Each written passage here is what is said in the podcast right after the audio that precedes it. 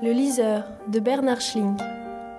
Michael Berg, un adolescent de 15 ans, est pris de vomissements en pleine rue.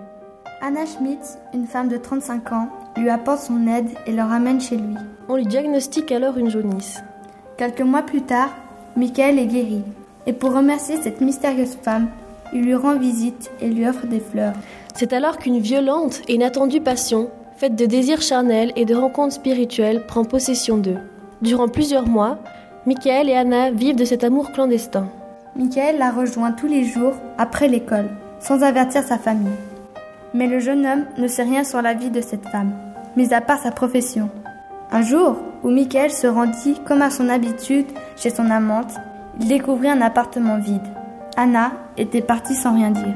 En laissant Michael avec cette passion perdue, qu'il anesthésiera de toute autre émotion. Quelques années plus tard, durant lesquelles il entreprit des études de droit, il la reverra en cour d'assises, où il faisait son séminaire. Anna est accusée d'un crime. Dès lors, Michael commence à découvrir le passé d'Anna et tous les secrets qu'elle renferme. Ce roman parle d'amour, de causes politiques et morales. Il expose des questions fondamentales sur le jugement et la condamnation. Ce livre nous a plu car l'auteur a su intégrer un point de vue politique dans l'histoire d'amour d'Anna et Michael.